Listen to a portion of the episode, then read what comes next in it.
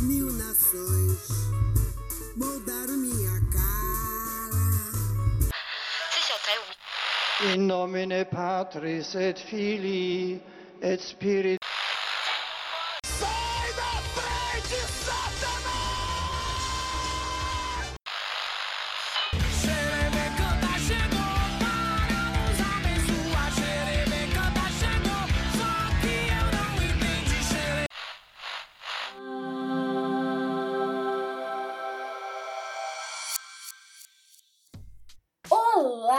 humanidade!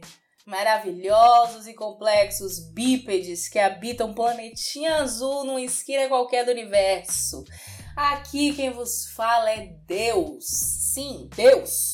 O ser criador, o insondável, o inefável, o que abre a porta que ninguém fecha, o que escreve certo por linhas certas, o que te avisa para guardar aquele dinheiro que sobrou, porque com certeza vai vir um boleto que tu não tava esperando e ele veio e tu agradeceu a quem? A mim. Aí eu já consigo ouvir daqui os espertinhos perguntando: Mas qual Deus? É o deus grego? É o Deus cristão? É o meu Deus? Primeiramente que eu não tenho sobrenome, é Deus, só Deus. Segundo que eu não sou de ninguém. Eu sou meu, né, anjo? Eu me pertenço, eu me basto. Eu não sou uma metade de laranja atrás de uma outra metade. Eu sou uma hortifruti inteira. E terceiro, que vocês se acham importante pra caralho, né? Ao meu Deus, eu nem te conheço. A gente nunca pegou um caminho Galileia, Gavarão, bate e volta, tu nunca exterminou uma população inteira comigo. Então não me vem chamar de teu, que eu não sou simples, eu não sou fácil, eu não sou action figure de santo na tua estante. Eu sou a soma dos cadedapotanos do universo, meu amigo, eu sou Deus. Então, vamos aproveitar logo é o que interessa. O negócio é o seguinte: tentei me comunicar com vocês, botei lá sinal no céu, não obstante escolhi uns mensageiros, meus meninos de recado, falavam umas bobagens outra, falavam, mas aí a culpa não é da mensagem, né, baby? É do filho da puta do papagaio que não sabe falar direito. Fiz o quê? Escrevi um livro. Material de qualidade, poesia, as porra fizeram o que a maioria não leu. E quem leu entendeu errado, igual a 2001 Odisseia no Espaço. Então, aproveitando o advento da globalização e da rede mundial de computadores, eu decidi passar a mensagem eu mesma e falar o que eu acho das coisas, responder as perguntas de vocês, ter o meu podcast. É o ano do podcast no Brasil, né? Todo mundo ouvindo podcast agora, todo mundo fazendo podcast. Podcast é o novo. E aí, vamos montar uma banda. Podcast é o. Vamos abrir igreja ali naquele ponto ali na esquina? Todo mundo tem um podcast, então eu vou fazer o meu, né? Que é pra ver se dá dinheiro também que nem as igrejas. Primeiramente, muito filha da puta, né? Que abre igreja pra pegar dinheiro, né? Enfim. Nesse primeiro episódio, eu quero aproveitar para desmistificar algumas coisas ao meu respeito, né? Alguns boatos que espalharam sobre mim aí, que duraram mais tempo do que devia. Nasceu religião em cima disso, caralho.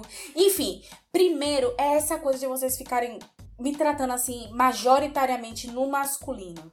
Deus é pai, Deus é Senhor, coisas do gênero. Não que isso me incomode na verdade, mas é que eu sei que no fundo vocês só estão querendo projetar em mim um arquétipo masculino para suprir os seus problemas mal resolvidos com a figura paterna. E é por isso que eu recomendo fortemente, mas recomendo mesmo, gente, façam terapia. Confia na palavra de Deus, vai te fazer bem. Alguns de vocês, tentando adotar uma postura de submissiva na sociedade patriarcal que vocês criaram, passaram a me chamar no feminino, né? Deus é mãe, Deus é Beyoncé. Mas enfim, essa postura aí me agrada mais porque lembra dos primórdios, sabe? Pouco depois de vocês descerem das árvores e usarem ossos como ferramentas para matarem uns aos outros, tipo 2001 Odisseia no espaço. Bom, o ponto é que, em favor da precisão dos fatos, eu não tenho gênero. Ou melhor, eu sou agênero. E o primeiro filho da puta que disser que isso é gênero de Tumblr vai ganhar um câncer de presente. Mas como eu sei que a maioria de vocês está muito presa na concepção binária das coisas, a gente pode tentar encontrar um meio termo que sirva para todo mundo. Afinal, é para isso que existe esse podcast, né? Para eu pessoalmente explicar as coisas para vocês, facilitar as suas vidas com a palavra divina. Ó, se a gente analisar o primeiro contato que a gente teve, eu e vocês, vocês me interpretaram como uma mulher e, salvo pequenas exceções, isso durou um bom tempo, um tempo bom, inclusive. Até que, com a ascensão das culturas patriarcais, vocês foram me transicionando para o masculino, tal que, tal qual homem trans, tomando injeções de testosterona. Então, para facilitar para todo mundo, partir de hoje vocês podem me tratar como um homem de buceta. Olha como isso encaixa bem. Condiz com a história de vocês. Não se apega ao falocentrismo e ainda podem fazer aquelas alusões maravilhosas de que eu gerei o universo no meu ventre. Gente, tá tudo aí para vocês. Segundo boato que eu quero desfazer aqui é sobre o diabo. Ó, oh, não existe diabo, gente.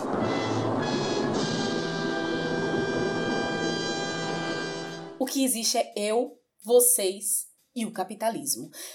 Mas vamos com calma, que eu vou tentar explicar as coisas da maneira mais didática possível. Quando você acha que todo mundo te odeia, que o diabo tá colocando todo mundo contra você, não é o diabo. É só você sendo uma pessoa neurótica do caralho. Na verdade, ninguém dá uma foda pro que você faz. Ou talvez todo mundo realmente esteja se afastando de você porque você se tornou alguém impossível de conviver. Meu, você não precisa de descarrego, B. Você precisa de uma terapia. Outro exemplo. Quando você recebe o salário duas horas depois, paga todas as contas bancárias para a sobrevivência de um cidadão e ainda sobram boletos e o dinheiro desaparece de uma forma que você não sabe para onde ele foi, foi o diabo?